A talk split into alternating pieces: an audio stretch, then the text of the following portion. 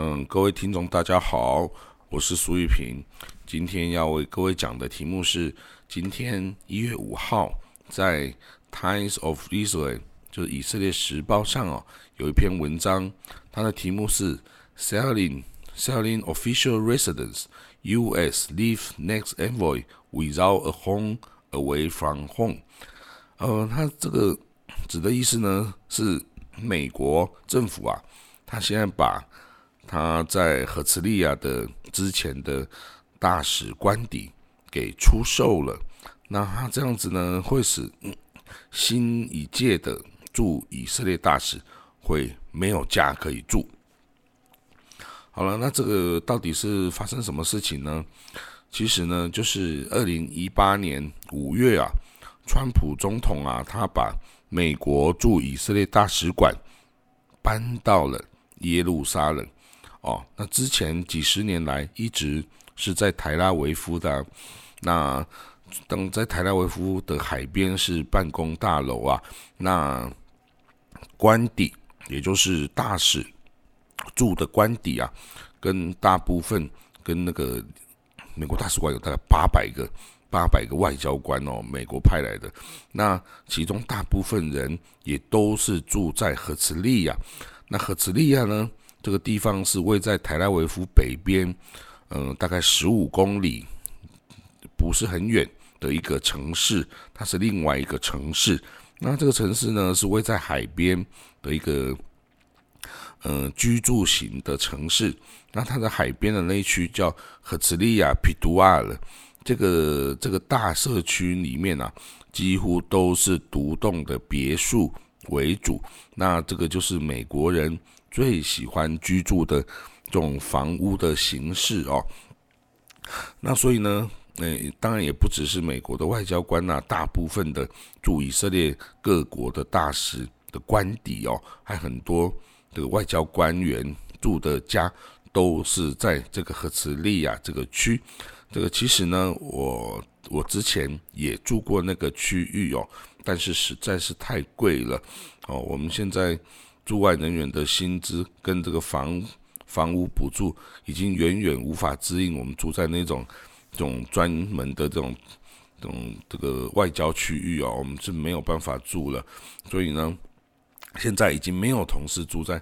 已经几乎没有同事住在那个赫茨利亚这个区。但是各国的大使馆的同仁的外交官员，跟以色列的有钱人，跟那个新创企业家等等，他们。哦，是很多都是住在这个赫茨利亚这独栋别墅这个区域的哦。好了，在二零一八年五月，美国川普总统啊，他就把大使馆搬到耶路撒冷，有没有？其实在美国，在耶路撒冷啊，原先就有一个叫做美国驻耶路撒冷总领事馆，就 Consul General Consul General in Jerusalem。那这个总领事馆的主要工作是负责美国与这个位在西岸的这个巴勒斯坦自治政府之间的政务交涉，以及这个签证啊各个领事事务业务的提供。哦，所以呢，那个巴勒斯坦人他们要到美国哦，要办签证，就是要到耶路撒冷的这个美国总领事馆来办理哦。那以色列人要到美国的签证，就要到位在台拉维夫。的这个美国大使馆来办理哦，好了，那当时要把 美国大使馆搬到耶路撒冷的时候呢，他的做法是这样子哦，他就把美国大使馆跟美国总领事馆给他合并了哦，他合并的方式是这样子，他就说原来美国在耶路撒冷总领事馆是一个位在 German Colony。的一个一个一个房舍哦，那他把这个房舍哦变成美国大使大使就 David Freeman 他的官邸来使用，那里面的这个工作人员啊、领物啊等等的服务，他就另外到了一个耶路撒冷南边一个社区叫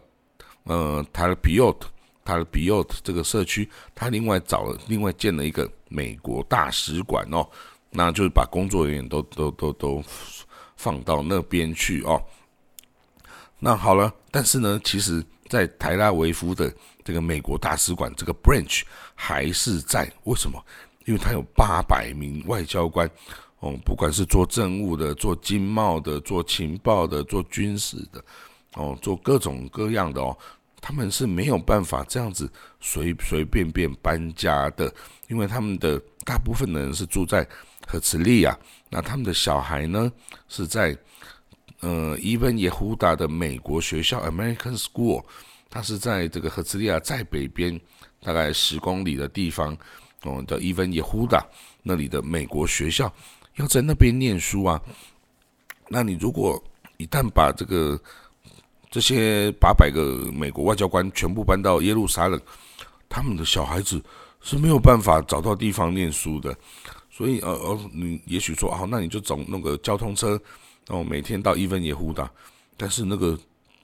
通车距离。就恐怕要一个小时、一个半小时都都可能没有办法开到的，所以几乎这个是对于美国驻以色列的外交官员来说，他们最期待的应该就是新政府上来之后，赶快把大使馆再搬回台拉维夫去哦，因为他们的小孩子的读书是不可能能够住在耶路撒冷的哦，所以呢，有很多现实跟那个理想的条件哦。那好了，但是呢，对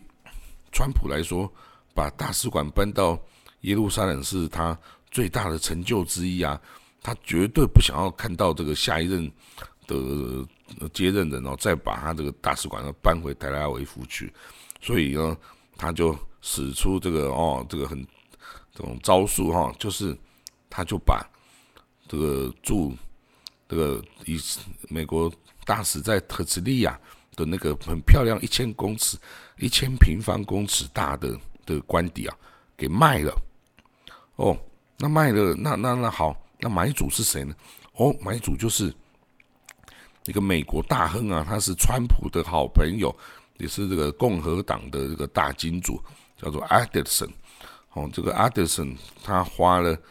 哦，要花，他花了一大笔钱哦，买下了这个官邸。那他这个花了。六千七百万，六千七百万美金买下这个官邸哦，那光是这个房地产的交易税哦，就达到两千万以币哦，两千万以币就相当于快要两亿台币了，光是税哦，就是房地产的税。所以呢，现在美国哦，美国那个国会也有风声要来调查。为什么这个阿德森，这个川普的好朋友商人，他可以来买下这个这么漂亮的一个官邸？这是以色列史上最大的这个房地产交易案哦。那这个案子一看就是要让下一个大使没办法再住回去那个官邸哦，因为这个交易啊，其实已经进行了，也已经完成了，所以呢。就算下一个大使他要再搬回台拉维夫，基本上也不可能再住回这个赫兹利亚的那个官邸哦。所以呢，这个报道里面说啊，国务国务院呐，可能再找一个哦，这个接近台拉维夫办公室的官邸啊，然后给这个新的大使使用。那其实，在台拉维夫的北边，这个。然后 Ramat Aviv 那个社区也有很多新的房子啦，但是大部分是 apartment 哦。然后呢，如果是要做美国大使的官邸啊，它通常必须是一间 house，然后跟周边要做出区隔来，以便做那个安全上的安排哦。那这个这样的房子可能并不是那么好找哦。好了，但是呢，总之呢。呃，现在还没有很清楚的，拜登并没有很清楚的宣誓，他上任之后呢，他会把美国大使馆怎么样？哦，是重新再搬回台拉维夫呢，还是继续留在这个耶路撒冷呢？还是两边同时存在呢？到底是怎么样的一个形式？哈，其实现在还不不明朗。那我也只能说呢，就照就像我刚才说的，因为大部分的外交团都是住在台拉维夫跟这个赫兹利亚这个地方，然后小孩子的 American School 这个学校也是在比较靠近这个海边的伊文也呼达，就是靠近赫兹利亚北边是在十公里，他们坐校车很快就可以到的。如果要坐校车到耶路撒冷，那个几乎是很难去进行的一个安排，除非他在耶路撒再盖一间美国学校哦。他说，虽然其实的确美国学校在耶路撒是有个分校，但是只有到八年级而已。这个比起这个伊文耶呼大这个海边哦，这边的这个美国学校一直到十二年级，这样来说呢，是是没办法相比的啦哦。所以呢，这个搬到耶路撒冷哦，这个是需要配套进行，不只是美国学校而已。因为八百位美国外交官，你要叫他们住在哪里？耶路撒冷啊，其实并没有那么多，嗯，符合美国外交官需要的这种房舍哦。那在赫兹利亚，我们都说啊，其实赫兹利亚。有几乎一半以上的房子啊，是美国大使馆的这个的产业啊。因为在美国，我们认识的美国大使馆的朋友啊，对美就美国外交官，他几乎都不用去自己找房子租房子，他们来以色列美国大使馆就直接分配哦一套在赫兹利亚的这个 house 就给你当住家，所以我就说。至少有几百户哦，美国大使馆在赫兹利亚至少有几百户的这个产业啊，是控制在手上啊。那他们不太可能说把这些全部卖了，然后到耶路撒冷那边重新再买个几百户的 house，这个都不是短短时间可以做得到的事情哦。所以呢，呃，有梦最美啦，哈，有梦最美。但是呢，川普。下台之后，这个梦可能也是应该要醒的。然后，那当然，对于以色列来说，他千千万就是不想要看到美国把以大使馆再搬回台拉维夫，因为对他来说，以色列啊，他的国会啊，所有部会，他的所有政府都是在耶路撒冷，他就是希望各国把大使馆搬到耶路撒冷来。他甚至还有鼓励哦，说你前十名搬到耶路撒冷大使馆，搬到耶路撒冷的国家，我就给你补助哦，给你补助你的房租，帮你补助什么什么。诶，啊，有一些国家的确就这样干了，比如说巴拉圭哦，就曾经就响应以色列政府的号召，就把大使馆搬到耶路撒冷。诶，可是等到下一任。这个总统大选换一个新的总统上来，哦，马上又把大使馆搬回泰拉维夫，哦，所以很多的哦，有一些世界各国的领袖啊，有些对以色列特别特别友好的，比如巴西啦、加拿大啦等等哦，伯琉啦等等，他们哦就会嗯很想要搬到把大使馆搬到耶路撒冷，可是这个事情就是跟呃国际政治很复杂然后。就是你搬到耶路撒冷，你承认耶路撒冷哦是以色列的首都，那这样子呢，你就跟全世界的伊斯兰国家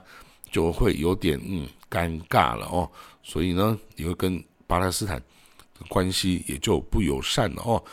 所以呢，这个之后要怎么发展，那我们就看着拜登要如何决定喽。